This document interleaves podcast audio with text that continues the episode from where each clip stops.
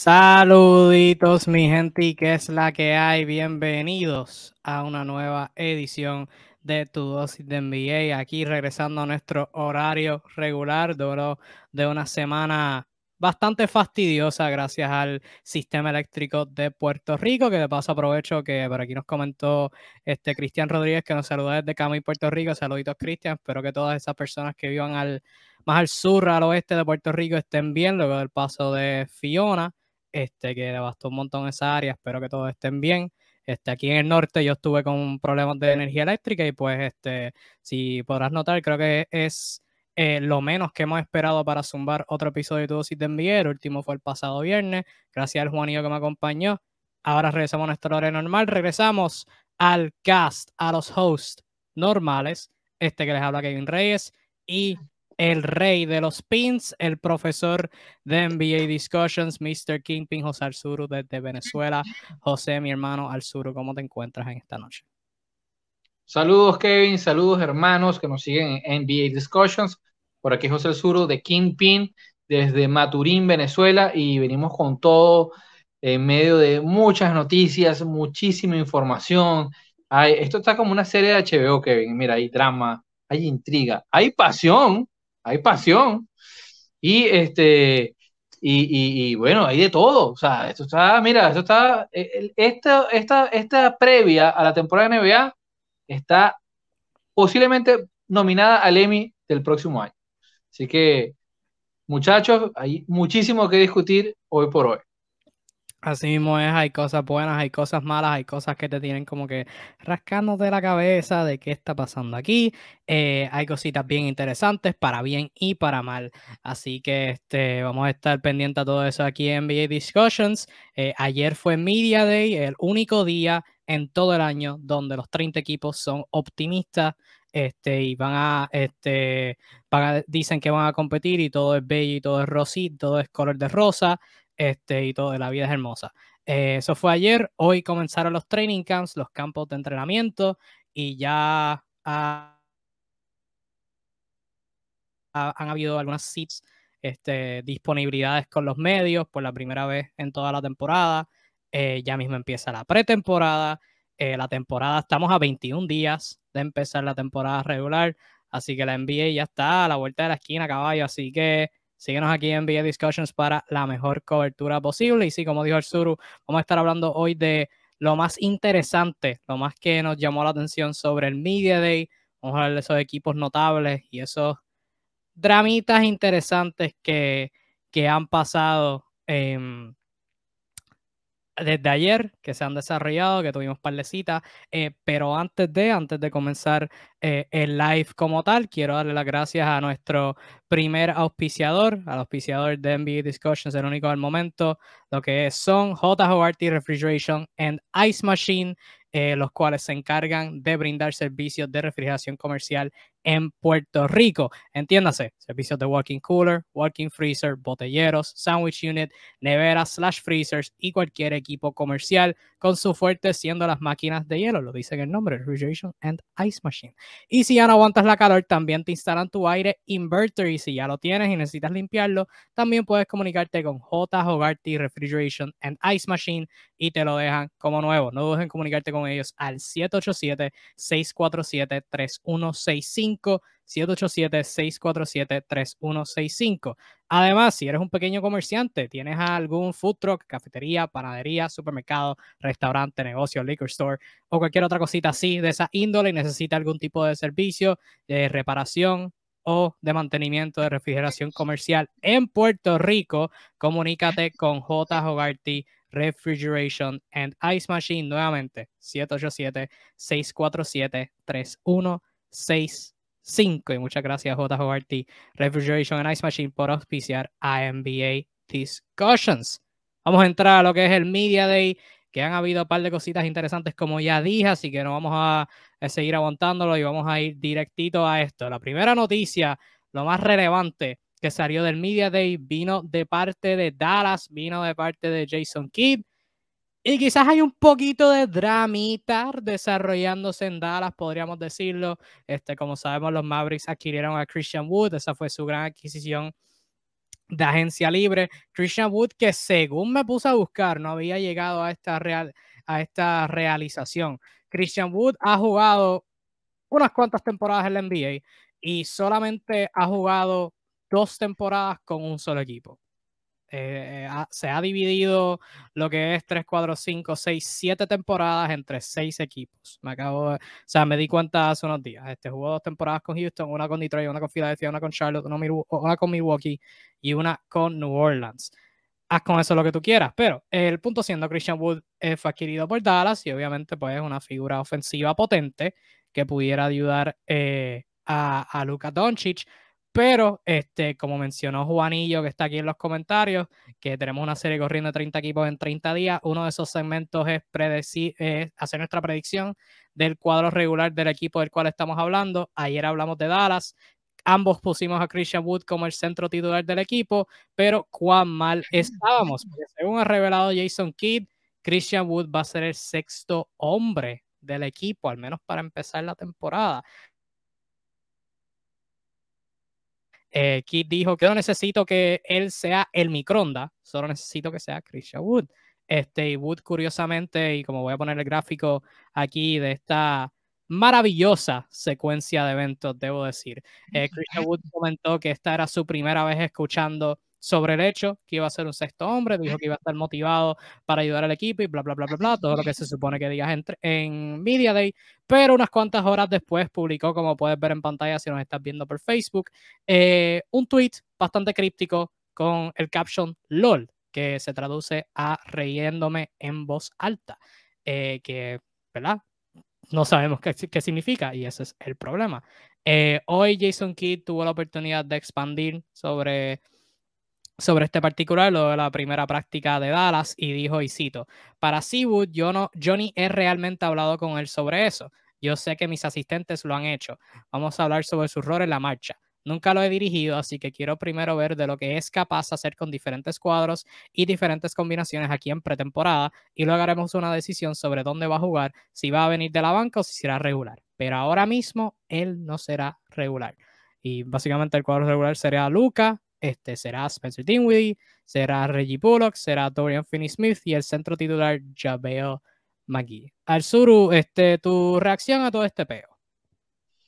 Eh, a nivel táctico, no es que me parezca un mal movimiento, me parece un movimiento comprensible en medio de como jugadoras del año pasado. Ya expandiré eso. Lo que obviamente puede parecer extraño es el tema de la falta de comunicación, Obviamente la reacción de Gut es como que, mm, ok, me estoy enterando en este momento, se supone que es la gran adquisición del equipo. Uno supondría que es la clase de cosas que le manifiesta el jugador una vez que tú haces el esfuerzo por adquirirlo, ¿no? Tienes más o menos una idea de por qué lo quieres. Entonces es, lógico que la primera reacción de, de sea como de una incómoda sorpresa. Ahora bien, eh, las segundas declaraciones de Jason Kidd son bien, bien interesantes. Fíjate que originalmente él nos dice que busca a alguien de, que, para que venga del banco, pero que no necesita que sea un microondas, sino que sea Christian Wood, o sea, que dé lo que es él realmente. Esa primera afirmación nos habla de un punto de vista de conocimiento del jugador. Sin embargo, en sus segundas declaraciones dice que, bueno, que él no lo ha manejado nunca. Eh, eh, ya por ahí después es como que, ajá, es como que, bueno, quiero ver qué hace porque no lo conozco mucho. Un momento. Ya por ahí tenemos una, una, una especie de incongruencia y en segunda instancia, el tema de la comunicación. Al tú decir que, bueno, no hablé yo, sino hablaron mis, mis asistentes, como que, güey, bro, eres el DT del equipo, eres una figura importante, eh, seguro que eres el héroe personal de algunos de estos muchachos, porque Jason Kidd tuvo una carrera bastante, bastante famosa como jugador. Creo que lo menos que puedes hacer es comunicarte directamente con este tipo que supone que es la gran adquisición de, de la franquicia eh, eh, en este año. Así que mm, por ahora las declaraciones de Jason Kidd parecen un poquito desatinadas, desafortunadas, no luce bien y eh, crea este espacio para el mitad, como lo llamamos. Sí, vamos a dejar esto claro. Eh, si el experimento funciona, que creo que tiene la posibilidad de funcionar, esto se nos va a olvidar. ¿Por qué? Eh, ya vimos lo mucho que mejoró Dallas en defensa. Probablemente tener a Yabel Magui desde el puesto 5 para, para arrancar los partidos, de los 20 minutos de calidad, va a ser la estrategia, algo que ya han hecho otros equipos antes, buscar este tipo de ancla defensiva. Y Christian Wood va a tener el espacio este, para poder fabricar sus números y sus puntos en otras instancias del juego. Probablemente Christian Wood juegue más minutos que Javel McGee, eh, y además Christian Wood es la clase de jugador que es un 5 bastante falso, un 5 que juega más como un 4 en muchos aspectos de su juego.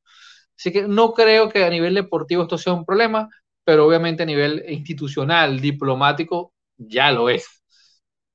Sí, básicamente esa es la, la, raíz del problema, la comunicación. Dice ahí, vamos a ver muchas instancias durante este Media Day en donde la comunicación quizás falló, eh, pero aquí pues claramente, o sea, si tú tienes una situación como esta eh, con Christian Wood, con este jugador nuevo entrando, saluditos a Deportes Vía que nos cuenta por aquí, este, saluditos a ustedes y gracias por lo que hacen. Eh, cuando tienes una situación como esta, o sea, es evidente que tú, Jason Kidd, tienes que tener la conversación contigo. No quiero nada de que, oh, mis asistentes se lo dijeron. No, no, no. O sea, esto no es un jugador de rol. Este, esto es alguien que puede ser el segundo mejor jugador de tu equipo. O sea, tú tienes que decírselo directo. Mira, esto es, este es el mapita. Este es el mapita que tenemos. Te queremos empezar desde la banca.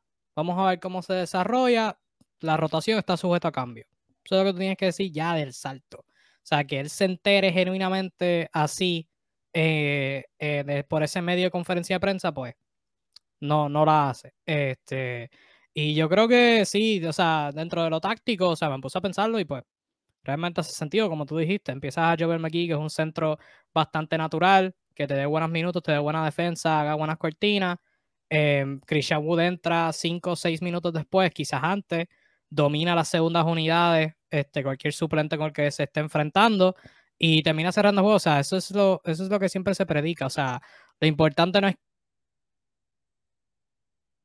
quién empieza el juego, lo importante es que haya más minutos. Y tú dijiste, o sea, Javier podría comenzar los juegos, pero yo creo que al, fin, al final del día Joel McGee va a estar en sus 23, 24 minutos y Christian Wood va a estar en como 26 o 27. Que realmente quién empieza y quién como que quién, quién empieza no, no importa. O sea, no es lo importante aquí. Yo creo que lo importante es, o sea, la comunicación. Pero dentro del rol y todo, pues sí, porque pues Christian Wood es un jugador bien interesante porque en ofensiva, en la 5 podría dominar, pero no tiene la fuerza para defenderse en la pintura. Eh, no, tiene, o sea, no tiene el instinto para como que rebotear y defender el aro. Eh, y si lo pones de power forward, lo pones en la 4, pues no tiene la velocidad lateral para defender en el perímetro, especialmente con todos los equipos jugando pequeño hoy en día. O sea, es que el fit ya, o sea, como lo comentamos Juanillo en nuestra serie, eh, era bien tricky desde un principio. Creo que es lo lógico traerlo desde la banca, signo de interrogación, pero hay que ver qué pasa. Yo creo que esto es una situación de o sea, no me sorprendería si durante la pretemporada Jason Kidd cambia su pensar y termina Christian Wood siendo el regular en el día uno. So, veremos a ver qué pasa ahí. Sí, capaz logra que defienda también como mejoró a otros jugadores de la plantilla. Así que bueno, ya veremos cómo, cómo se entusiasma Christian Wood eh, de cara a la nueva temporada. Sin duda alguna, para cerrar con Dallas, de lo más interesante que encontré, eso no fue lo más alarmante para mí. Lo más alarmante para mí fue que Kit comentó sobre quiénes podrían ser, quién podría ser el tercer manejador del balón del equipo de Dallas. El primero, este, siendo Luca y el segundo siendo Spencer Dinwiddie. Em, y los dos nombres que mencionó, que podría verlos compitiendo para este privilegio de ser el tercer manejador del balón del equipo, mencionó a Josh Green, y mencionó a Frank Nilekina. Y en ninguna parte de esa oración veo a Jaden Hardy. Y en ninguna parte de esa oración veo a un jugador que pueda genuinamente manejar el balón. Así que ese rol de, ser manejador del balón de Dallas, no sé tú, pero si la competencia es entre Frank Nilekina y Josh Green, mm, tengo miedo. Tengo miedo, no sé tú. Bueno, eh, ya sabemos que están un poquito cortitos ahí en, eso, ¿no? ¿no? es que tampoco le sobren opciones como tal, ¿no? Eh, de hecho, el tema de los bases ha sido un poquito polémico en los últimos años. Dinwiddie llegó a ayudar. Eh, sí te digo, he leído algunos reportes que dicen que supuestamente Frank Niquilina está en un gran estado de forma, que lo han visto muy bien, que ha dejado buena impresión. No sé, tengo mi duda al respecto. Eh, recordamos que el francés era un prospectazo, incluso, corrígeme Kevin, creo que él fue top 5 de su draft, puesto 5, puesto 6. Por ahí, fue lotería. Por ahí estuvo muy cercano con el caso de los Knicks y se tenía muchas expectativas sobre él, sobre todo por su potencia física. Obviamente, eh, a esta altura no, no logró generar el mayor impacto posible. Este, pero lo cierto del caso es que, bueno, también Dallas no, no, no es que le sobren, no es que le sobren ahí lo, el, el, talento en esa, en esa situación. Eh, así que bueno, un poquito triste, ¿no? Obviamente más triste para todos los jugadores que no ni siquiera los mencionaron como una opción. Sí, yo, yo creo que ese trabajo debe ser de Jalen Hardy. Yo no sé qué tú piensas de Jalen Hardy, pero yo por lo menos lo veo como alguien del cual, o sea, es un novato en un equipo contender. No necesita mucho de él. Lo que podría necesitar son unos 10, 12 minutos. Le das un rol donde sus fortalezas se maximicen y te puede dar minutos de calidad. Por lo menos así yo lo veo. Yo creo que eres alguien que, obviamente, tú empiezas con Luca y Dinwiddie. Eh, no, bueno, no, no siempre está en cancha. No sé si recuerdas la, la, era, la era Kit como, como técnico en, en Milwaukee pero Kit no es muy bueno hablando realmente eh, a, nivel, o sea, suele cometer ese tipo de cosas. Yo imagino, lo, lo, veo desde una postura que a lo mejor él quiere dar esta imagen del técnico difícil, donde los novatos no van a tener opciones, van a tener que sudárselo, entonces no quiere como que darle muchos halagos a nadie. Entonces, asumo que esta es la, no es que no le vaya a dar la chance, sino es como que dejarle el listón alto de que ni siquiera sé si existes de la misma manera que al tipo que supuestamente es la gran apuesta le dicen, eh, habla con mi asistente, no, no estoy hablando contigo.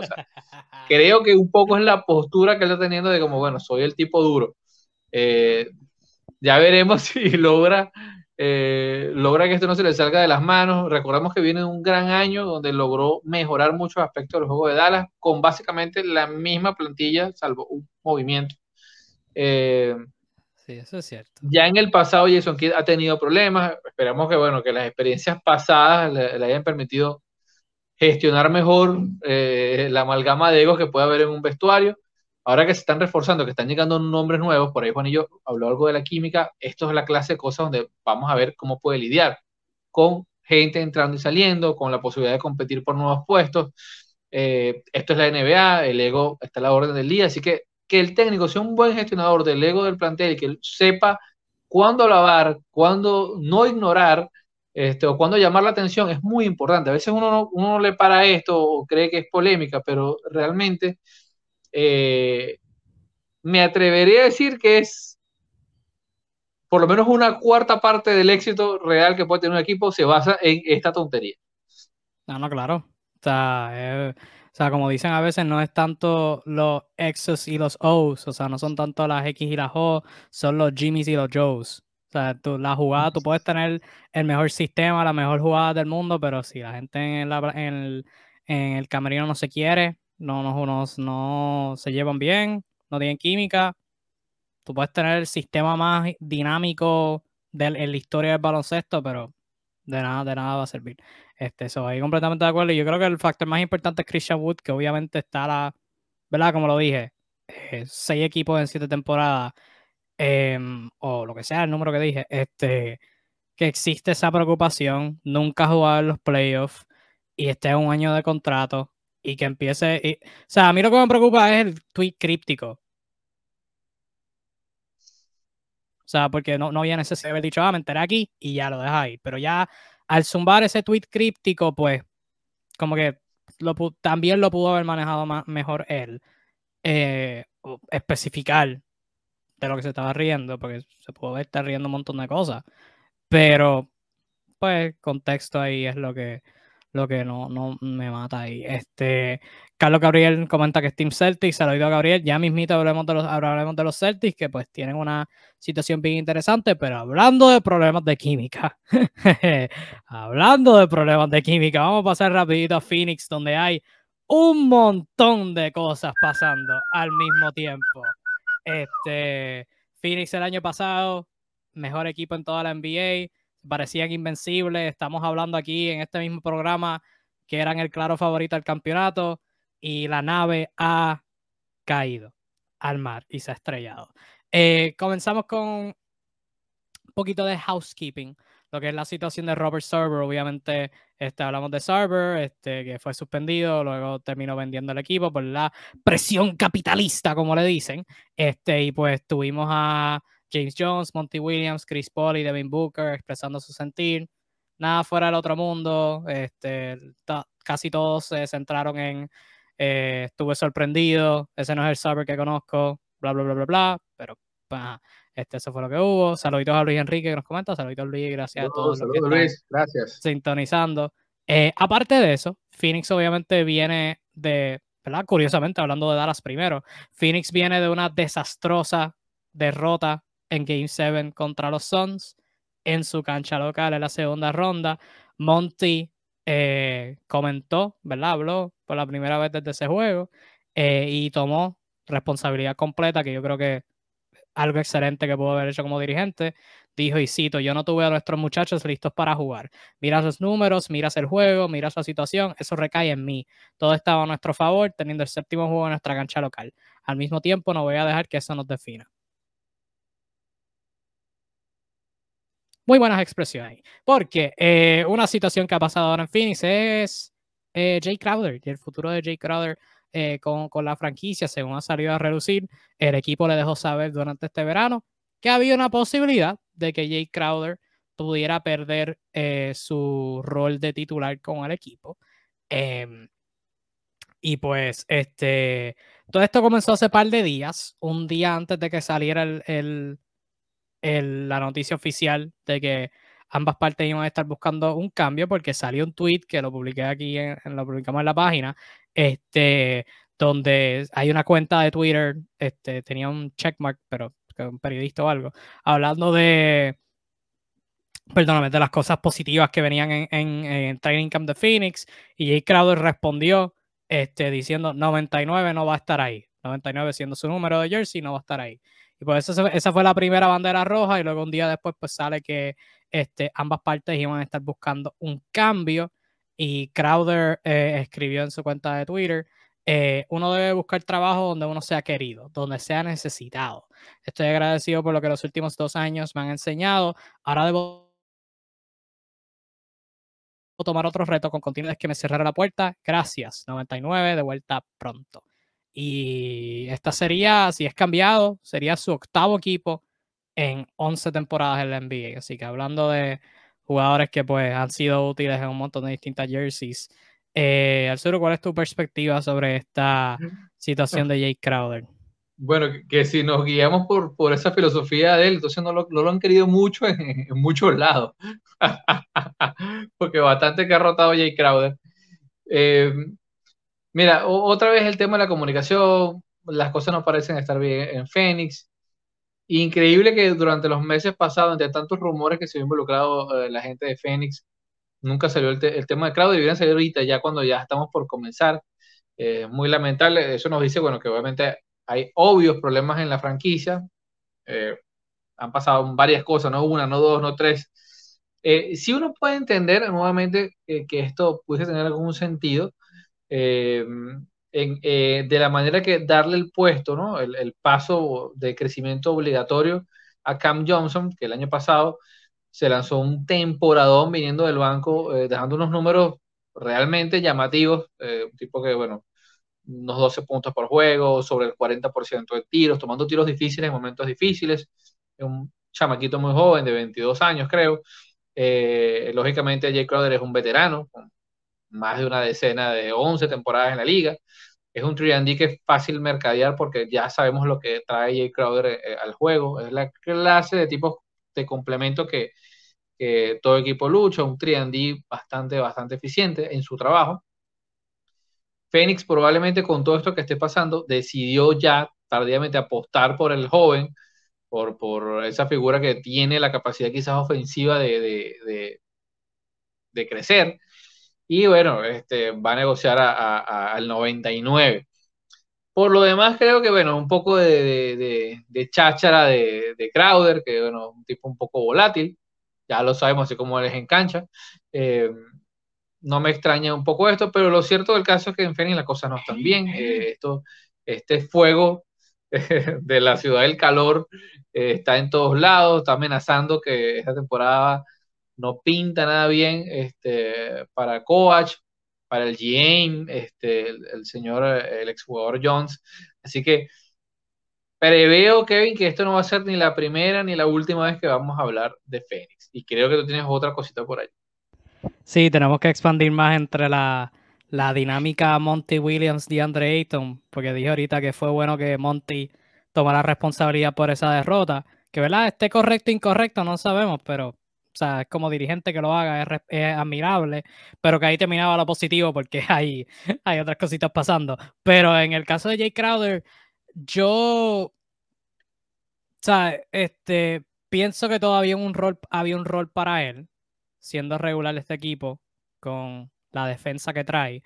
Este, sí también al mismo tiempo reconociendo que si hay un sitio donde Phoenix tiene que mejorar, o si, corrigiendo, mm, diciéndolo mejor, si hay un sitio donde Phoenix pudiera mejorar, ¿verdad? Considerando que perdieron en la semifinal, hay aspectos de su plantilla que pueden mejorar. Una área que podría mejorar es la posición de Jay Crowder, porque entre Ayton, Booker, Paul y Bridges no pueden hacer mejor que eso. O sea, los cuatro los tienen asegurados a largo plazo. Este, Chris Paul, pues, ¿verdad? A largo plazo, pero pues es el segundo mejor jugador del equipo. Este, pero ya la posición de J. Crowder, pues ahí es donde pudieron haber hecho una mejoría, especialmente la temporada pasada, que Crowder empeoró en comparación a la temporada anterior. Este, bajó de 40% del campo a 39.9, ¿verdad? Bajó 5 décimos como quiera, eh, nada más. Pero de 3, este, bajó de 38.9% a 34.8% en triple, que eso es básicamente lo que le piden. O sea, defiende y mete tiros de 3. Eso es lo único que le piden. Y en los playoffs, acabo de hacer la búsqueda y esto, ¿verdad? Y me da risa. Los Jay Crowder, los Suns jugaron 13 juegos en los playoffs. Jay Crowder jugó esos 13 juegos. Lanzó 30% de 3. Pero en, de esos 13 juegos, en 9 de esos 13, él metió entre 0 y un tiro de 3 por, en, en el juego. Entre 0 y un tiro de 3 en todos los juegos salvo cuatro. Eso es increíble. Increíble. Es lo único que le pido. O sea, tuvieron un juego aquí de, de 4-0, de 5-0, otro de 5-0, uno de 5-1, de 4-1. Tiene uno de 7-2, de 5-1, de 6-1 en Game 7 eh, contra Dallas.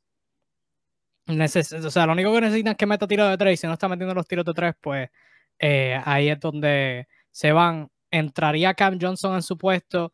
No sé cómo me siento de sobre Cam Johnson en nivel defensivo. Creo que pierden un montón de, de fisicalidad que traía Crowder en ese aspecto. Eh, la ofensiva, pues obviamente la va a traer, pero cuánto sacrificas en defensa, pues no sé ahí. Tienen a Tory Craig que puede mitigar eh, un poquito de esa pérdida. Dario Saric va a volver y asumo que les dará buenos minutos en ese departamento. Pero creo que es una pérdida. Obviamente, esto es sin tomar en consideración lo que podrían adquirir de regreso un cambio, porque por ahí ahorita sonó Milwaukee como un posible destino. Eh, yo creo que no, no, no habrán este, equipos cortos de, de desear a, a, Jay Crowder en su alineación, así que yo creo que ciertamente pues, va a ser un jugador bastante buscado y alguien del cual, de hecho, no sé qué Phoenix le pueda sacar.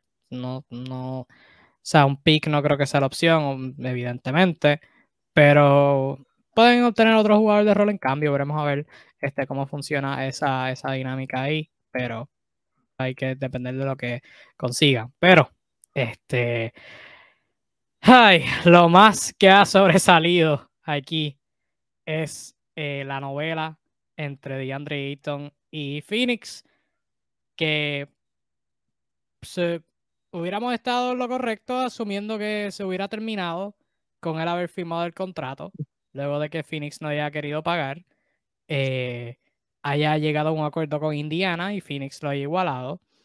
Em, pero el drama no termina ahí, el drama al contrario, se ha puesto mejor.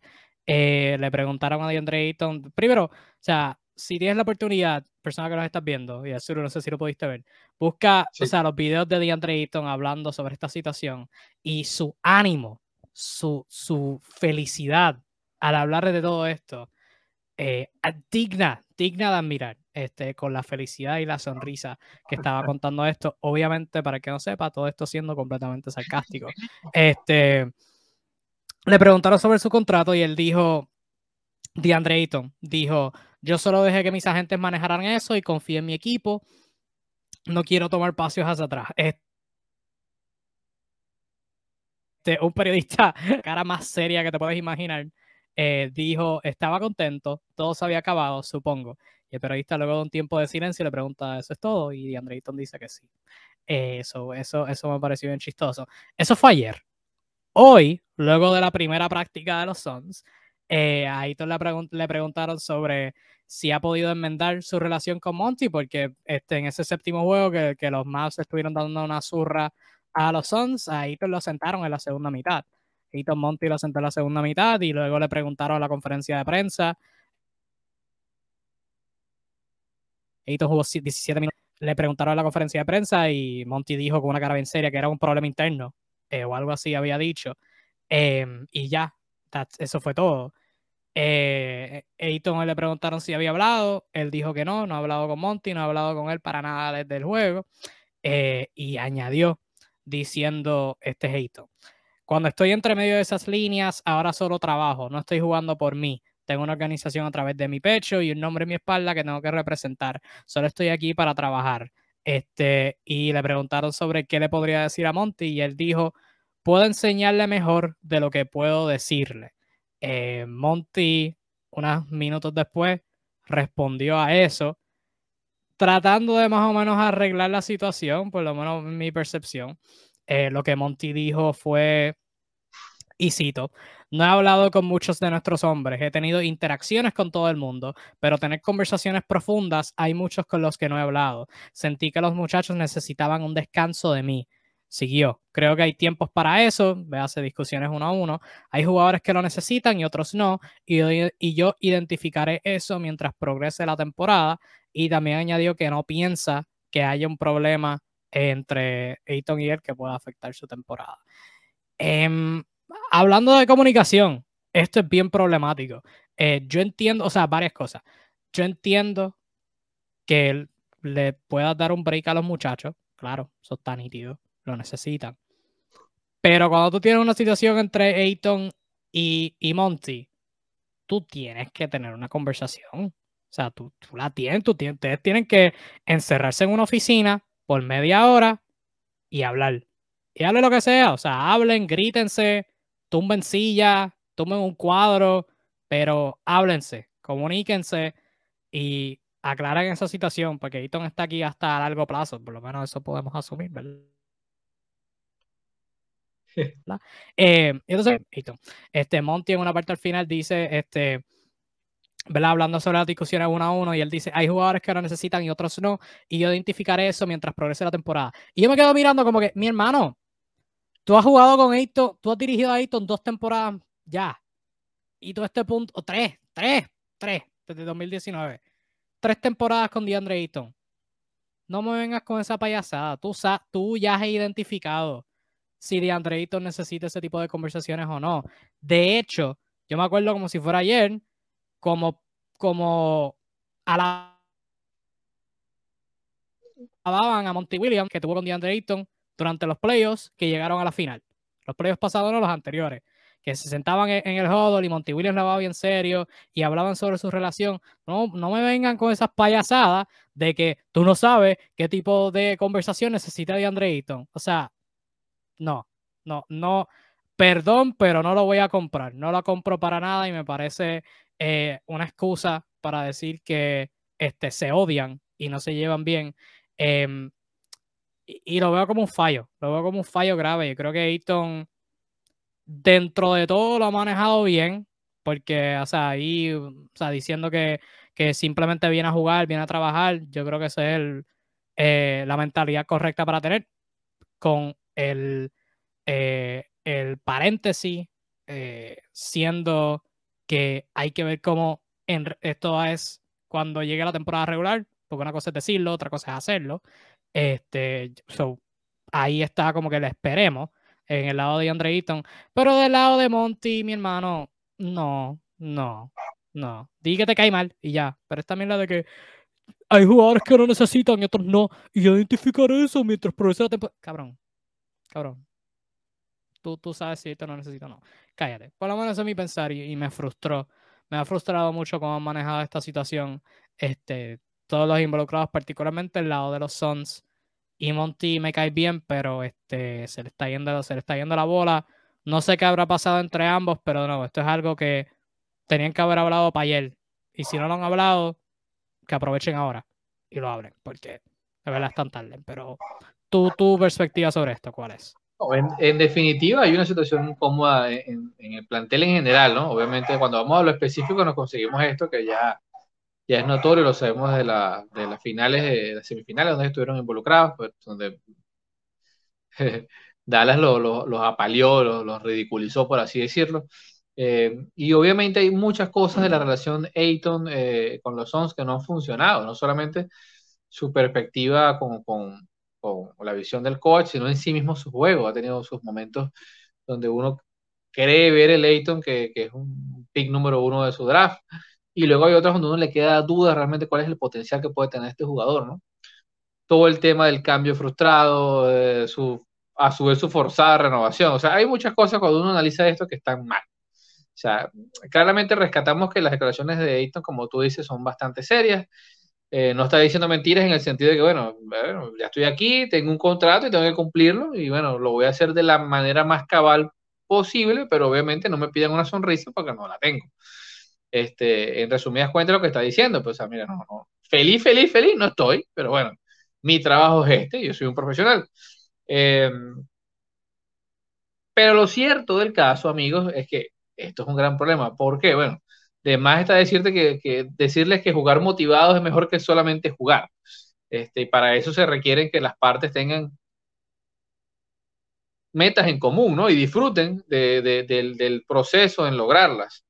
Eh, Ayton de por sí, este, aún cuando tiene ciertas motivaciones por lograr el contrato, tiene un rendimiento que podríamos llamar de inestable, ya con el contrato cerrado, ya con, bueno, una renovación asegurada, ¿no? Y todo esto que está pasando, nada me dice que va a querer intensificar, lograr mejorar el nivel. Más allá de hacerlo por sencillamente demostrarle al técnico que él es bueno. O sea, fuera de eso no veo cómo esto puede ser fructífero para los demás. Eh, tomando en cuenta que en este momento ¿no? Fénix tiene problemas a nivel de, la comunicación de la plantilla, que es lo que estamos hablando, a nivel de obviamente el, el, el, duro golpe de saber que tenían unas expectativas, no lo lograron, y bueno, el, pobre movimiento que tuvieron en la temporada muerta, eh, se suma todo el tema de la presidencia y su venta, no venta, sí venta. O sea que en todos los tramos que vemos en la franquicia, obviamente no pinta bien, ¿no? Eh, subimos el caso Crowder. Este, los demás equipos obviamente van a tratar de abaratar el costo de Crowder porque saben que el equipo está, no está en un buen momento. Eh, así que, repito, en todas las instancias, Phoenix está en una situación delicada, llamémosla crítica. ¿Qué creo yo? Aparte, obviamente, la, la dinámica que puedan este, ofrecer tanto Monty Williams como, como coach, eh, a su vez como eh, eh, James Jones como, como, GM del equipo, es Chris Paul. Chris Paul, con la edad que tiene, obviamente, este, habría que ver ahorita sus 30, 8, ¿no? Estaríamos hablando que está en la temporada con 38 años. Eh, ¿Qué tantas ganas le quedan el tanque de liderar, de, unir visiones, de, meterle la idea a sus compañeros de que todavía están compitiendo? Eso es lo que me gustaría ver ahora. Porque la única persona que tiene el acervo, el, linaje como para unificar bajo una bandera a, a, la plantilla de Fénix, que no sea el técnico o el GM o el presidente que no es presidente, se llama Chris Paul. Es el tipo que tiene, digamos que el, estandarte para hacer eso. Habría que ver qué tan cansado está de esta situación, qué tan identificado se siente con el proyecto, si todavía siente que, bueno, con esta plantilla tiene una oportunidad de, de, competir y buscar el tan anhelado anillo, que es lo que le falta a su carrera.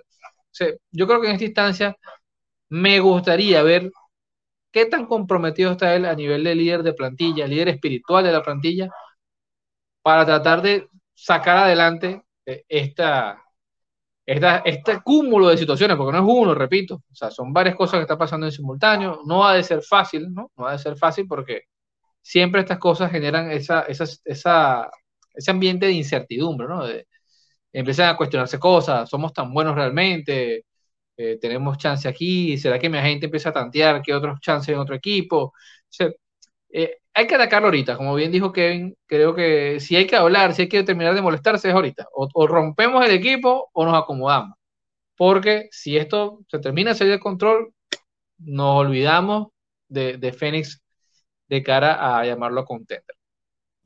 Sí, definitivo, o sea, traes un punto, Chris Paul puede servir de, de intermediario. Yo creo que, o sea, al fin y al cabo, tiene que haber una conversación. Que si no la hay, o sea, estamos hablando de un deporte baloncesto donde la comunicación es clave. O sea, Ayton es ese jugador que va a estar haciendo cortinas, va a estar rodeando, buscando el balón. Van a haber esas situaciones donde quizás lo siente cuando él no piense que debe ser sentado. Van a haber esas situaciones donde quizás Ayton está haciendo algo mal y Monty como dirigente va a tener que ir a donde él y corregirlo. Y si no tienen una buena relación, quizás alguien tome algo como mal y termine perjudicando a todo el mundo. O sea, es una temporada larga, van a haber situaciones difíciles, van a haber conversaciones difíciles. Y si se da entre dos personas que no se llevan bien, pues esto se podría fastidiar. O sea, que tiene que haber una conversación de corazón a corazón, ya. O sea, ya. Porque no, no veo cómo, cómo esto, cómo Phoenix pueda tener una buena temporada con todos estos problemas encima. Este, ¿qué pasa? Tuvimos una situación así similar, dramita de temporada muerta con los Brooklyn Nets, y ese es el próximo equipo del cual hablaremos. Este, todo se centra en el factor Kevin Durant y su cambio que no se terminó dando. Un montón de personas tendrán su perspectiva de que Kevin Durant no tiene, no, no tiene posición en el equipo para hacer eso, no, no tuvo la ventaja, perdió la negociación y bla, bla, bla, y toda la cuestión que se, todo, todo este, lo, que se pueda dar, pero Kevin Durant compartió eh, su pensar sobre su situación y eh, al igual que, que Sean Marks, al igual que Steve Nash, este, y debo decirte que hubo partes que me dieron risa. Este, Kevin Durant siendo uno hablando sobre, ¿verdad?, el intento de cambio fallido.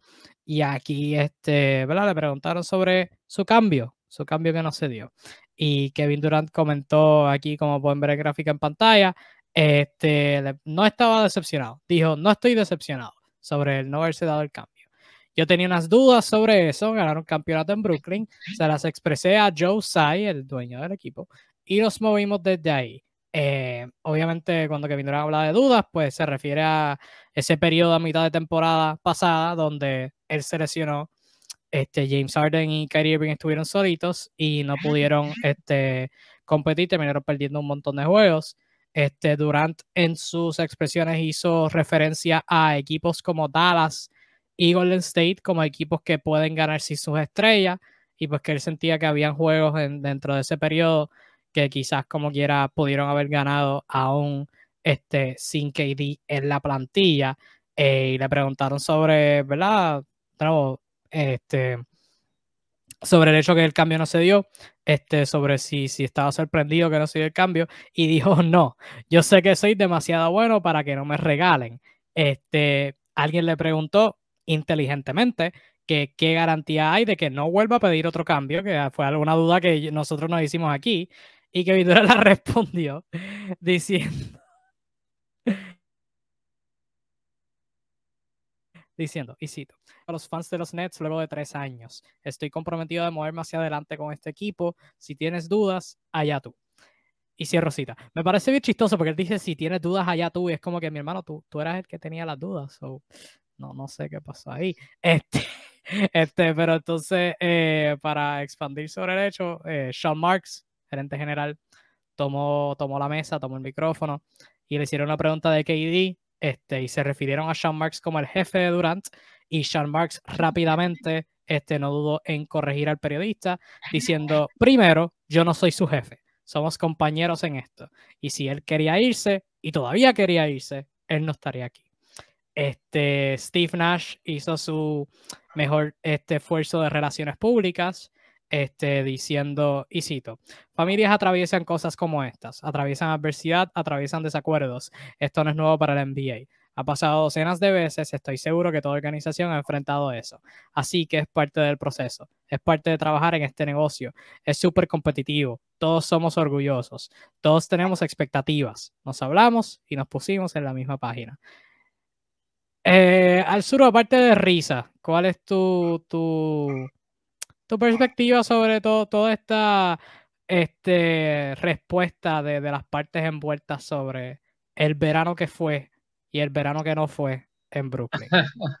esto es muy simple, esto no, realmente no, no tiene nada de complejo. Eh, uno, eh, ya lo he dicho antes, lo reitero por acá, Kevin Durant es un imbécil, o sea, es un imbécil en toda la extensión, significado, acepción de la RAE de la palabra. Es un pelmazo, es un, es un patán, al igual que es uno de los jugadores más talentosos de todos los tiempos de este deporte. Así como bueno es Kevin Durant, así de imbéciles. Este, y obviamente los imbéciles son así, pues, o sea, al final son tipos caprichosos, son tipos que, no toleran este, visiones que no fuesen las de ellos, para que estén muy equivocados, eh, y creen que los demás son, son imbéciles como él. Este, más allá de eso, ¿no? Vemos a, los demás, bueno, haciendo el coro, tratando de pasar la página, siendo educados. Sin embargo, ¿no? Las declaraciones de Nadal son muy correctas. Las de John Mark son sencillamente apestosas porque es parte de esto mismo tendencia de eh, edulcorar las relaciones laborales en la NBA, de no molestar a las estrellas, de ser condescendiente. Yo creo que no debería haber ningún problema en decir que tú eres el jefe de alguien, que tú eres el jefe de una plantilla, que eres el jefe de todo un gran departamento que es un equipo de NBA. Creo que es un cargo bastante importante, orgulloso, que requiere toda la mención de un equipo, porque el general manager es el que confecciona eh, básicamente la estructura de la plantilla. Este, y eso tiene su mérito. Entonces no, no, veo por qué hay que ser tan condescendiente. Este, sin embargo, yo le, añado, yo le añado, aparte de ser condescendiente, fue bien mamón. Sí, bueno, sí. Sí, yo lo ah, digo. mira, aquí, aquí en Venezuela tenemos eh, una palabra para eso y es a la bola. Básicamente, eh, sí, una, una frase totalmente aduladora e innecesaria, ¿no? Este, claro está, ¿no? Seamos honestos, dadas las perspectivas tan negativas eh, en las cuales se vieron inmersas los Nets, esto, aún con toda esta dosis que estamos diciéndole a ustedes de, de, idiotez, es el mejor escenario. Seamos honestos. O sea, es mejor tener al señor imbécil jugando contigo jugando contra ti. Así de bueno es Kevin Durant y por eso es que le permitimos que haga este tipo de cosas constantemente, porque el tipo es asquerosamente bueno. O sea, es, y es ridículo. O sea, es un tipo que realmente cuando está saludable rinde a un nivel eh, realmente diferencial. Eh, por ende, eh, hay que, digamos que hacerle tripas corazón, tragarse el orgullo, sonreír a la cámara y decir que todo está bien. Así están los Nets son una familia rota, pero bueno, hay que posar para la foto de Navidad. Eh, si en el camino logran estructurar y que esa página en la que todos se montaron, bueno, tienen esa visión, lo veremos. Hay una sola manera de verlo, que es en la cancha. Eh, recordemos que bueno, todavía hay otros casos ahí pendientes. Vamos a ver qué pasa con el señor Ben Simmons, cómo cuadra en toda esta ecuación, porque hay varias cositas que trabajar en la familia de Brooklyn. Sí, Ben Simmons, yo estoy emocionado. Estoy emocionado por verlo. Este, que él hizo el podcast que él hizo con JJ Reddick, creo que fue la semana pasada a este punto. Eh, yo todavía no he terminado de ver, pero fue refrescante oír su perspectiva de la historia, que de nuevo no es la perspectiva correcta ni incorrecta, es su perspectiva. Este, pero, ¿verdad? Este, en el Media Day de Brooklyn también hubo conversaciones sobre quizás jugar a vender a 5 y el posible error que pueda tener, eso sí me parece este, bien fascinante. Eh, otras notas interesantes con Brooklyn ya en el aspecto médico. Este, TJ Warren para jugar. Eh, dijo, dijo, que su pie izquierdo este, se siente bien, pero que todavía no tiene la autorización para jugar. TJ Warren no ha jugado desde el 29 de diciembre del 2020, o sea que ya va para dos años desde la última vez que jugó baloncesto. Seth Curry viene de una cirugía en su tobillo izquierdo durante eh, la temporada muerta y dijo que él tampoco tiene la autorización para jugar. Dijo que está entre un 85 90% este, sintiéndose bien, pero todavía no, no tiene esa autorización, mientras que Joe Harris, que se perdió gran parte de la temporada pasada, este, con eh, igual cirugías en los tobillos, tiene la luz verde y la ha tenido ya por un mes. O sea que yo creo que yo inicialmente pensé que Seth Curry iba a ser el regular empezando el día uno porque pensé que iba a estar en mejor condición que Joe Harris, pero tal parece que los roles se han, eh, se han invertido y veremos a ver este, cómo este, figura la, la rotación en, eh, en Brooklyn. Eh, rápidamente, ya para ir cerrando, un par de cositas que tengo sobre otros equipos. El Media Day de Boston fue una situación que no me hizo feliz, pero tampoco me molestó. Fue que la vi y yo era un signo de interrogación andante, porque claramente, ¿verdad? Les preguntaron evidentemente sobre la situación de Ime Udoka. Em, y pues e, e, era un montón de, confusión. O sea, los dos, que, los dos que más destacaron fueron Jalen Brown y Marcus Smart ambos diciendo que pues no sabían mucho de la situación, no podían comentar mucho, Jalen Brown teniendo un montón de dudas porque quizás había más de la situación de lo que no se parece, de lo que no se sabía, Marcus Smart diciendo que todavía amaba y respetaba a Ime como persona, pero que pues, ¿verdad? Situación y whatever, bla, bla, bla. Y pues no sé, yo aquí pienso que por un lado, manteniéndolo bien breve, por un lado, si tú eres la gerencia, obviamente hay, esto es una situación delicada y es una situación privada. Y mientras menos tú dices, mejor, porque tú no puedes esconder información que tú no sepas. Y yo creo que eso es bastante factible. Pero por el otro lado, no sé, tirar a los jugadores allá sin ningún tipo de guía de como que, ah, todo el mundo tenga una contestación universal para esto pues no sé, no, no lo vi como que lo más ideal tampoco y pues, ¿verdad? No, no me hizo feliz, no me molestó, pero sí me causó mucha confusión el que, ¿verdad? Ni los mismos jugadores supieran sobre la situación, que pues entiendo, de nuevo, información privilegiada, información privada, quizás es mejor que no sepan tanto, pero sí creo que darles como que una idea de qué decir hubiera sido ideal. No sé, a mí así lo vi yo. ¿Tú tienes alguna perspectiva diferente o Mira, yo, yo creo que la respuesta de Jason Tatum resume el sentir de todo, porque a Tatum le preguntan, eh, eh, JT, eh, ¿cómo, ¿cómo, te enteraste de toda la situación de Yudoka? Y él respondió con una honestidad que realmente palpa a la vista, como todo el mundo, por Twitter. Para mí eso resume el tema de las comunicaciones en el Media Day, todas estas cosas cómo, cómo, se está manejando todo este, este, estos dramas, estas intrigas. Y es eso, pero pues, obviamente toda esta situación es intrincada. Yo creo que en todo grupo de WhatsApp de baloncesto se ha hablado del caso Yudoka bastante. Porque bueno, es atípico, estamos hablando de algo muy humano, ¿no? Como, como es la infidelidad, un tema que se trata en nuestras vidas cotidianas. Cómo se mezcla esto con el baloncesto, cómo se termina excluyendo al jugador. Al final no queda claro, deja espacio para la duda de que Primero, ¿cómo fue la relación? ¿Fue consensuada? ¿No fue realmente consensuada? Eh, ¿A quién? Que supuestamente es la mujer de alguien más. ¿De quién es la mujer?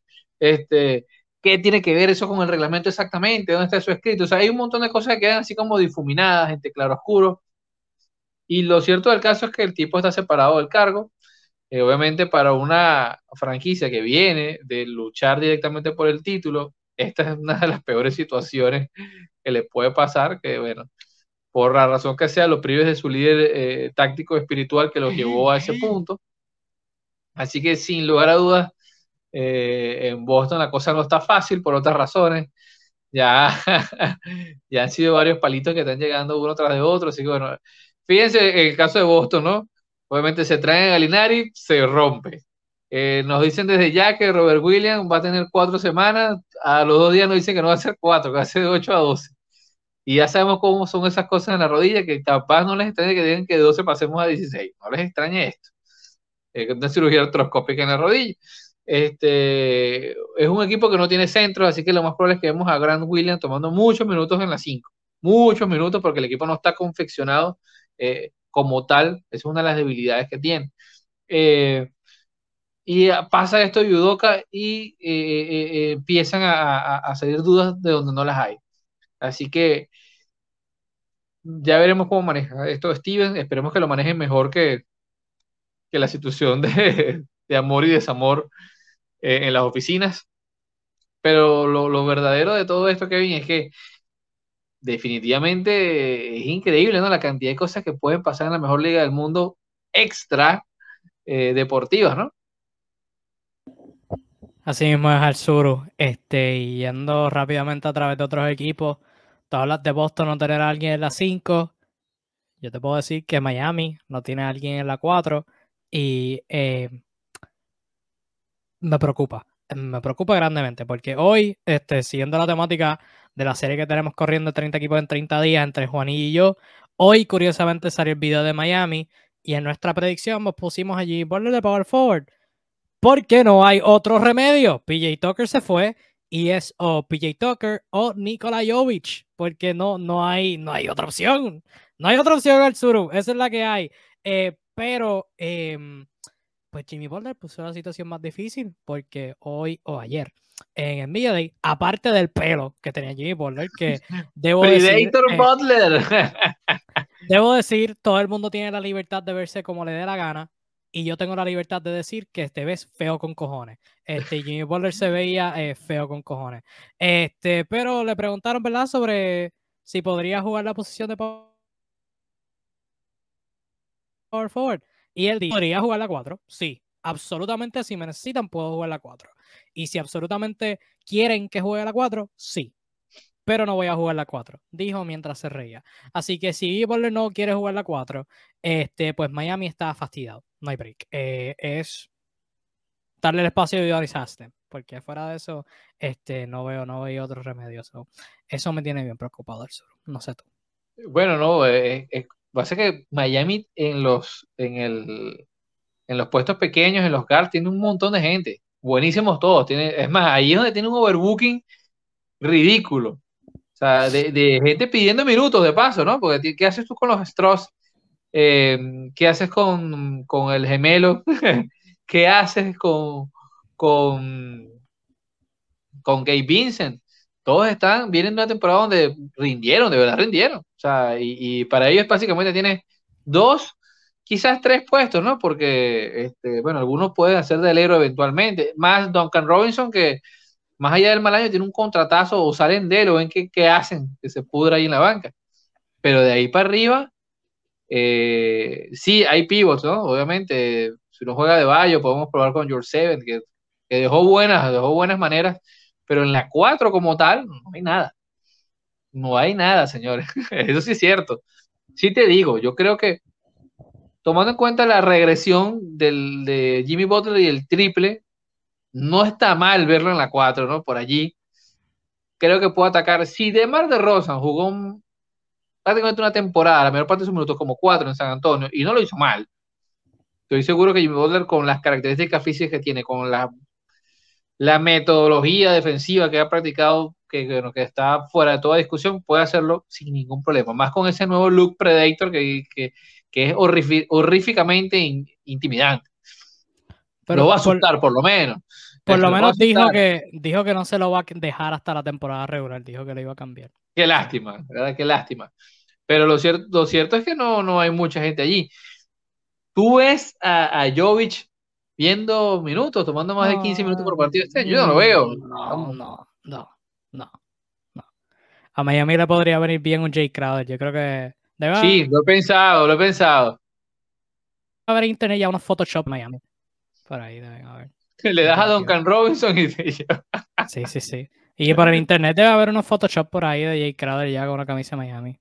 Ya deben estar ahí editados. Este, como si nada. Este, lo que sí me trajo inspiración, lo que sí me llena. Yo, yo podré, yo podré odiar la NBA. Yo podré odiar la NBA. Pero lo que me va a mantener este, año tras año optimista es el falso optimismo de que este, este es el año en donde Bama de Bayo da el salto a nivel superestrella. Este es el año el Suru. Este es el año. 18 tiros, 18 tiros. que, si llevo, que, si llevo diciendo que este es el año desde el 2019, sí, no importa, este es el año. Este es el año definitivamente. Este Jimmy Butler le preguntaron y él dijo sobre Bam, este, sobre Bam ser más agresivo. Jimmy dijo, él lo puede hacer y lo va a hacer. Añadió, él siempre es y siempre será el motor y la parte, y la parte clave en ambos lados de la cancha. Nosotros vamos a donde Bam nos lleve. Y a Bam le preguntaron sobre él si buscaría tomar 18, de 15 tiros. Tomó 13 la temporada pasada y el punto focal ha sido la falta de agresividad de Mamá de Bayo. Y Bam dijo, como ves aquí en la gráfica en pantalla, más cerca de 18 tiros voy a tratar de subir este año. Así que este el trencito Chuchu este, se ha ido de la estación. Eh, año All-Star, All-NBA y jugador defensivo del año para Ama de Bayo viene por ahí. Este, o sea, mis predicciones del año pasado de los galardones, que vamos a hacer algo interesante con los galardones personas que nos están viendo pendientes. Em, yo tenía a de Bayo como un jugador defensivo del año y lo voy a seguir teniendo hasta el final de la eternidad porque si se mantiene saludable puede ser jugador defensivo del año. Así que eso seguirá siendo mi apuesta y espero que lo haga porque si no, si no me voy a rendir. Estoy a ley de nada para rendirme, Arzuro, pero espero que este sea el año. Sí, y MVP y novato del año también. Pero Kevin, tiene ya varias temporadas, no importa. Sí, no, no, Mira, 35 años. yo, no, no estoy tan seguro de esto, de verdad. No, no, no es que no creo que tenga el talento, pero yo no veo una ofensiva. No, o sea, yo veo a Van Adebayo y tú sabes que hemos hablado de esto desde menos. Creo que hemos hablado de esto desde que nos conocíamos, de que Van Adebayo era un novato, era un rookie. Eh, y un jugador que a mí particularmente me encanta, me encanta. Pero precisamente creo que su gran virtud es ser versátil. O sea, no, él no es el tipo para pedirle ser la persona más ofensiva del mundo. O sea, que debamos exigirle quizás un poquito más. Sí. Ahora, ya esa ridiculez, 18 tiros, vamos a guiarnos. No, eh, no es ese sujeto. No lo es. Creo que es un gran facilitador, puede ser un gran segundo espada en su mejor versión.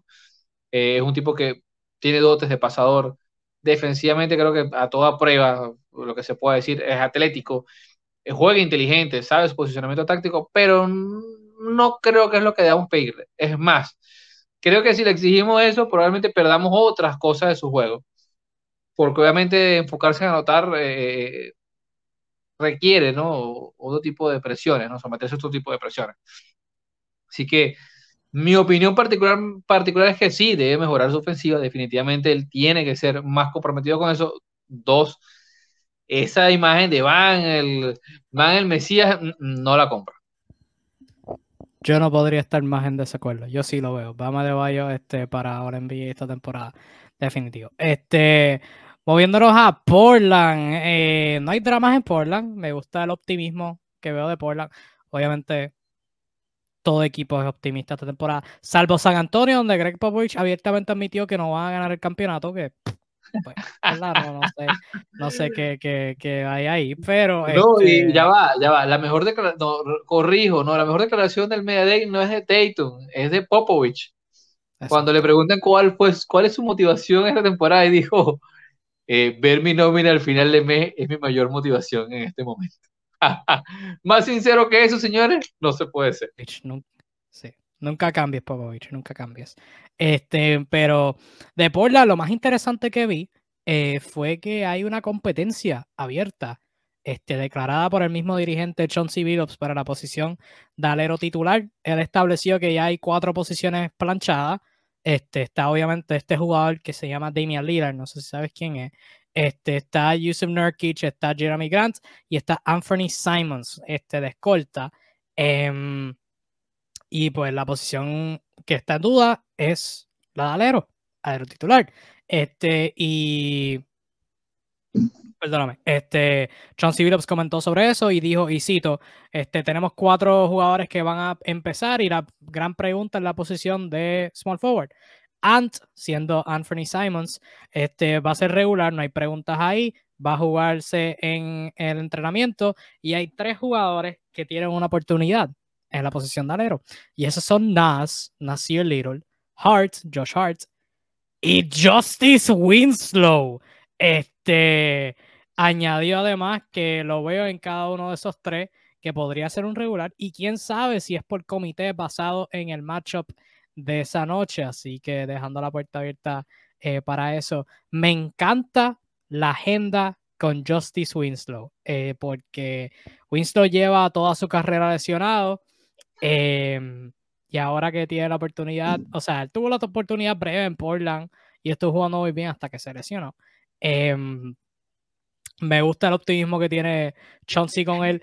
Sí me dio un montón de risa eh, que Winslow le preguntaron sobre lo que Billups veía, veía en él. Y Winslow dijo, y no estoy chisteando, dijo, y cito, yo creo que profundamente él sabe que yo puedo haber jugado en alguno de esos equipos de Detroit en los que él estaba. E, eso es una cita real, por si acaso. Justin Swift diciendo que podía haber jugado en alguno de esos equipos de Detroit de los 2000 que, que permitían como 70 puntos por juego. Así que eso, eso me dio risa. Eh, pero, ¿qué piensas sobre la competencia de, de alero que, que hay? ¿No? Bueno, no, está bien, la competencia es buena, es sana. Asegurar la temporada muy bien con ellos. Sí, no, bueno, creo que es una manera de, incentivar, aunque sí, lo comentábamos antes del, live, un poquito triste por, por, por George Hart, que, cerró la temporada muy bien, demostrando lo que es capaz de hacer en ofensiva, que no es solamente un, alero pequeño que toma muchos rebotes, este, demostrando que puede lanzar, que puede generar en algunas ocasiones incluso su propio tiro. Y bueno, obviamente pensábamos acá que a lo mejor se le iba a premiar con la titularidad, ¿no? En esta nueva fase que dice que quiere competir le están diciendo esto, pero bueno, el que es guerrero va a ir a la batalla, así que eh, imaginamos que, esta es una manera de poner una presión saludable, ¿no? Y decirle a estos jugadores, bueno, que tienen que ganarse el puesto. Cuando volvemos los tres jugadores, bueno, ya lo dijimos de George Hart, un tipo que para su tamaño, posición, toma muchísimos rebotes, se le da facilidad, puede jugar el juego de transición rápido. Creo que es una de las virtudes que, con la que llegó a la liga George Hart que es la capacidad de correr la cancha muy rápido. O sea, en defensa, en ataque, es un tipo que eh, me atreveré a decir que es incluso de los mejores en la liga haciendo las transiciones. Eh, sin embargo, este, eh, bueno, durante su carrera su tiro no ha sido el mejor, este, su posicionamiento no ha sido el mejor. en algunos momentos no ha estado bien, se ha lesionado. Así que bueno, parecía esto una oportunidad de oro en Portland, veremos si la toma. En el caso de Nasir Little, es jugador bastante joven, interesantísimo, porque esto es un gran proyecto de 3D. Defensivamente, físicamente, tiene todo para ser el mejor jugador defensivo de, eh, Portland. Eh, de las mejores noticias cuando ha estado sano en los minutos que ha jugado en defensa en, este equipo, que bueno, que no se caracteriza por esto. así que bueno, eh, no lo veo mal, ¿no? Si le dan la oportunidad, pudiese ser un triandí que, que, que le dé balance al quinteto que, traigan los Trailblazers. Y por última opción, Justice Winslow. ¿Qué decir de Winslow, Kevin? Es un tipo que en su momento, bueno, creo que todos recordamos este, ese, ese breve aire que dejó en, en Miami, ¿no? Donde, donde parecía que Winslow estaba para ser un titular en la liga, eh, un jugador quizás un tanto bajo para su posición, pero versátil, buen pasador, eh, un tipo interesante, muy inteligente. Sin embargo, no todo ha sido culpa de él, las lesiones este, lo han lastrado muchísimo, han cortado su ritmo de progresión. Eh, de alguna manera ha afectado su tiro, que definitivamente no ha sido para nada consistente desde todo este, este drama de, eh, de, de fisicalidad. Así que bueno, creo que es bastante prometedor para él, ¿no? recibir algún tipo de oportunidad a esta altura, ¿no? Con lo competitiva que es esta liga, con lo fácil que es salir este, de esta competición cuando no rindes por la razón que fuese. Así que probablemente sea una oportunidad de oro para demostrar que aún le queda. Yo creo que Winslow debe tener 28, 29 años. Este, aún le queda este, gasolina como para, para liderar en esta liga. De antemano te digo yo, Kevin, yo para mí Winslow es un descarte para la posición de titular. No creo que tenga actualmente esta versión lo suficiente para, para hacer el equipo, pero bien por él que, que, tiene el chance de, parte de Billups de, estar ahí en la, en la contienda. Sí, yo como regular no lo veo a Winslow. Sí como un octavo, noveno hombre, jugando alero, power forward en cuadros pequeños, sí lo veo excelente. Creo que incentivar la competencia es bueno, pero aún así pienso que el trabajo debe ser de, de Josh Hart, eh, porque ¿verdad? cerró muy bien y necesitan defensa ahí al lado. Este, y creo que Hart es la mejor combinación de defensa y ofensiva consistente que tienen entre los tres candidatos ahí. Yo creo que esa sería la mejor opción. Este, para ir cerrando con unas cositas rápidas, este, esto salió hace dos horas y lo acabo de ver ahora en mi celular. Este, esto es de hoy.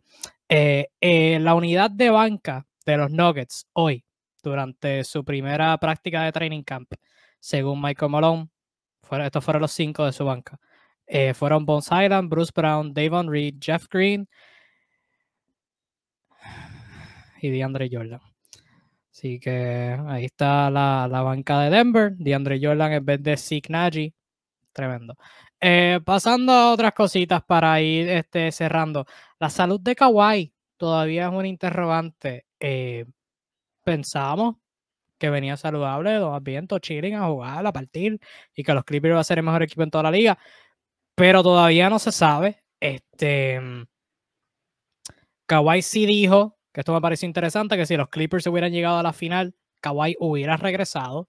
No sé cómo eso hubiera funcionado, pero lo dijo él, lo dijo él no yo. Eh, le preguntaron a Tiger sobre el estatus de Kawhi y él dijo, realmente no sé, creo que tenemos que ser inteligentes sobre la situación, sobre el proceso. La buena noticia es que él se siente bien. Eh, y Kawhi ayer este, dijo, y cito, el plan es mañana, mañana siendo hoy, porque esto fue ayer, este, de empezar training camp. Eh, para mí individualmente, yo estaré participando en Training Camp. Desde ahí, de verdad, ver eh, en cuanto cómo va mi progresión, cómo me siento, cómo me estoy sintiendo, si se está moviendo correctamente y seguir desde ahí gradualmente mejorando. So, esto a mí me pinta de no empiece la temporada, pero de nuevo no es algo preocupante, porque en el caso de Kawhi yo creo que lo importante es tenerlo saludable para los playoffs creo que low key sería mejor porque los Clippers tienen un montón de profundidad y creo que no vendría mal este, dar la oportunidad a esos jugadores que en cualquier otra circunstancia no tendrían minutos. Pero sí me parece interesante. Este, y yo creo que, ¿verdad? No sabemos lo que pasa en estos jugadores, porque, ¿verdad? Podemos pensar, ah, está lesionado nada más, pero realmente no sabemos lo específico de la lesión ni del dolor. Así que veremos a ver, pero este, fascinante eso. Eh, otras notas rapiditas a las millas para ir cerrando. Em, no sé qué tú has pensado a través de su carrera, pero Bol Bol dijo que está completamente saludable para esta próxima temporada. ¿Tienes expectativa alguna para él en Orlando? Eh, ninguna. No, de verdad que no, no, no. Pero bueno, Ojalá Volvol pueda afianzarse como jugador de rol en la liga. Creo que eso debe ser su norte. Este, entonces, otra nota de en Orlando de, lesiones es que todavía, todavía eh, no hay fecha de regreso para Jonathan Isaac. Este, Jonathan Isaac, yo creo que lo dije hace par de meses, que yo creo que su libro sale primero, sale antes de él regresar a cancha y creo que en efecto su libro ha salido antes de regresar a cancha. Este, el presidente de operaciones de baloncesto Orlando dijo que todavía no hay fecha de regreso para Isaac y este, Isaac dijo que su esperanza es regresar esta temporada, pero no dijo si es abril o si es diciembre.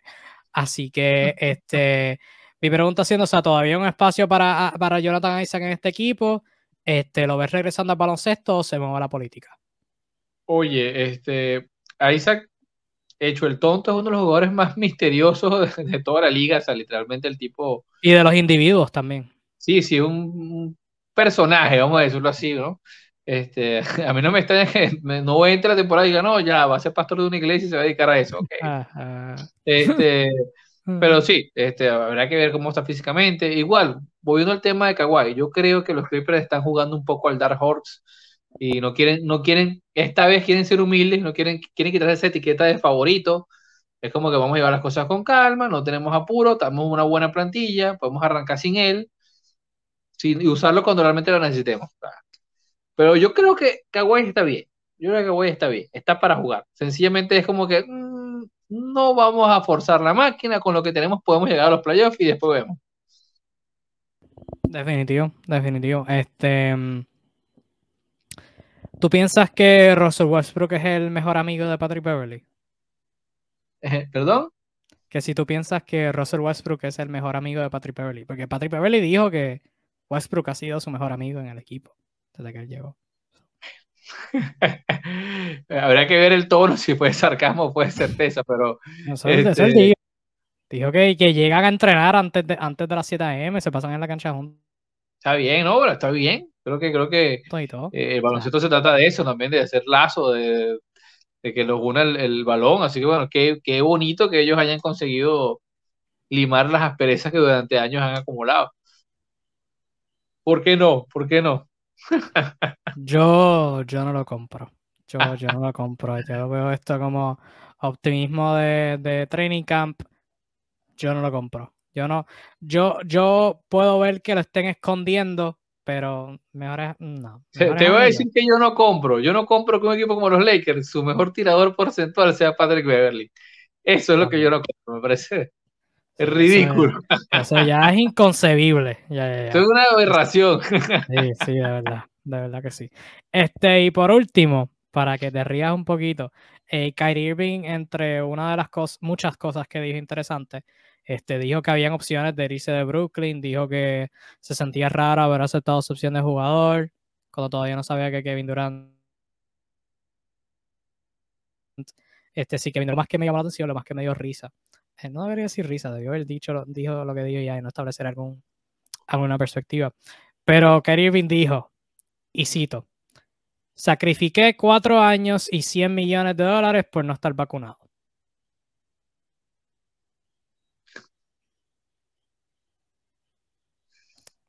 Eh, bueno, sí, como, como les dije, por cosas como esta es que el champú tiene instrucciones. sí.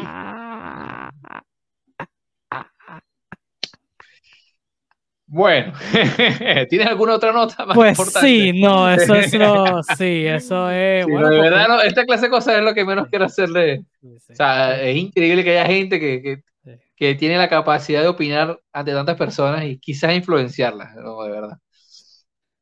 si quieres cerrar una nota positiva, Pokushevsky cree, este, aumentó 20 libras de peso. ¿Cómo? ¿Cómo? Pokushevsky. Eh, Pokushevsky. Estaba, en 190, dijo que le metió las pesas y ahora está en 210. 210 libras. Está bien, no, no, por ahí se ha rumorado que, que el centro titular de, de OKC va a ser James Earl Robinson, uno de estos jugadores intrascendentes que abundan en la plantilla del Thunder. Este, así que yo creo que Pokushevski con, con la lesión de Holgren tiene un caso para demostrar que, que, es algo más que un unicornio extraño este, y, quizás colarse ahí y conseguir unos minutos importantes. No me parece un mal jugador Pokushevski, es hasta divertido verlo. Bueno, bueno, bueno no es, pero malo, malo, malo tampoco. Bueno, no, habla, habla claro, no lo ven malo porque tiene como 20 años todavía y tiene potencial. Claro, 20 años. Tiene físico muy particular. Mm, no lo veo. Te voy a decir, no he visto, no he visto los, el pesaje, pero te voy a hablando de peso, y disculpen a los que nos están viendo si nos extendemos. Este, que no está bueno, está bueno. Eh, uno que se ha visto muy bien a nivel de peso, a nivel de estética no tanto, ha sido Brandon Ingram. Por primera vez veo a Brandon Ingram con un biotipo decente, o sea, no tan skinny, se le ve unos tobillos lógicos, por lo menos, o sea, eh, puede cuerpear. Este, y creo que esto va a ser interesante porque confluye con, viene un año donde está demostrando que, lo que ya sabemos que, que podía hacer él, que es un anotador natural, un tipo con una mecánica fluida de tiro, una especie de Kevin Durant de bajo presupuesto. Este, creo que ya ha demostrado ese potencial. Si lo acompaña con un poquito más de físico, pudiese ser interesante eh, lo que nos traiga Ingram, que por cierto, este año viene con afro.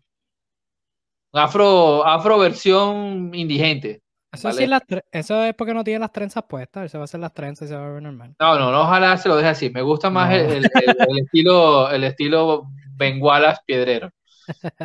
y te voy a decir una cosa, y para que después no digan que no se los advertí ese cuadro regular. Mete miedo. Ingram, Jones, Zion, Jonas. McCollum. Ah, está, fuerte. Halloween, Halloween está a la vuelta de la esquina y eso sí que da miedo. Eso, eso, o sea. Tú me vas a decir loco, Kevin, pero ¿sabes qué es lo que más me gusta de ese cuadro? ¿Qué? Herb Jones. Eso no es loco. Me gusta muchísimo lo que trae el chamaquito a cancha. O sea, sacrificado, va, va a hacer el trabajo sucio, va a ayudar bastante a que los demás fluyan. Y ojo, bueno, obviamente Sion es la gran pregunta, que, qué tan sano está, se le vio muy bien, o sea, físicamente se le ve bien. Por primera vez lo vemos, creo que vemos a un Sion como no habíamos visto desde el college a ese nivel de atleticismo. Ojalá juegue los partidos de, que los fanáticos de New Orleans esperan. Sí, no, es verdad que no está loco, porque de verdad que él, le mete. Él, le mete duro. Este... La, gran duda que va a tener Orleans este, es con el puesto de base. Para los que no se han dado cuenta, eh, McCollum va a ser el base del equipo. McCollum ha sido básicamente un combo más escolta que otra cosa durante toda su carrera. No lo hizo mal cuando se le dio la oportunidad el año pasado, en los momentos que lo tomó. Pero por primera vez, ahorita que está llegando los 30 años, que ha sido All-Star y todo lo demás, le toca hacer esto. Va a ser el point guard que abre el partido. Este, obviamente, cuando vemos los demás jugadores que están en la cancha, es el único que tiene, o se asume que tiene capacidades de esto. Eh, ¿Cuál va a ser la complejidad? Ustedes me dirán, bueno, el baloncesto es moderno, ahorita es multiposicional, eh, pero el problema no es eso, el problema es, bueno, que obviamente también hay situaciones. Eh, ¿Qué tiene en el backup el equipo? Muy poco. O sea, a nivel de, de, las opciones del banquillo, no hay nadie que tenga, digamos, que esas virtudes. Probablemente vamos a ver un José Alvarado que, que creo yo, bueno, a todos los latinos nos interesa ver qué tanto puede, es un, es un guerrero, es un batallador, es un tipo que, que sabe que tiene una oportunidad y creo que vamos a ver un José Alvarado en su misión de poder ser la mejor versión de sí mismo y poder capitalizar muchos minutos desde, desde el banquillo. Y bueno, eh, Graham pareciera estar fuera de la ecuación esta, en esta ocasión, Kevin. Y ojo que para diciembre o enero debe regresar Kyra Lewis, que fue uno que despidieron hace un par de años que tuvo de carrera y la temporada pasada.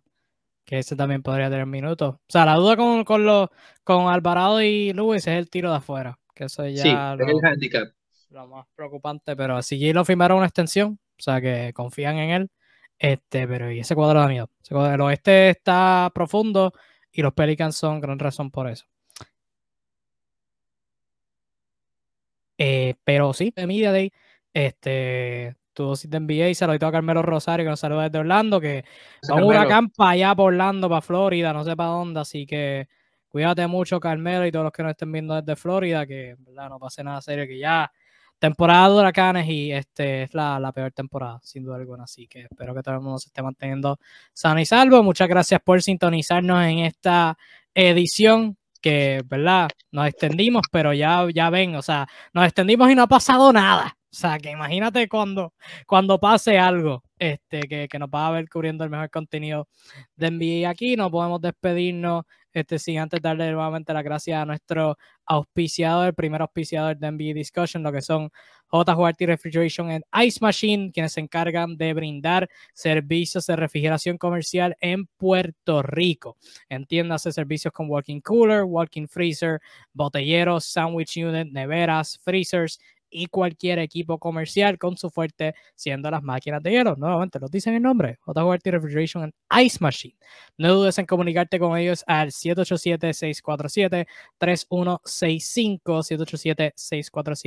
787-647-3165. Todo lo que sea, refrigeración, instalación o reparamiento, mantenimiento, lo que sea de equipo en Puerto Rico JORT Refrigeration and Ice Machines son los indicados para el trabajo. Llámalos al 787-647-3165.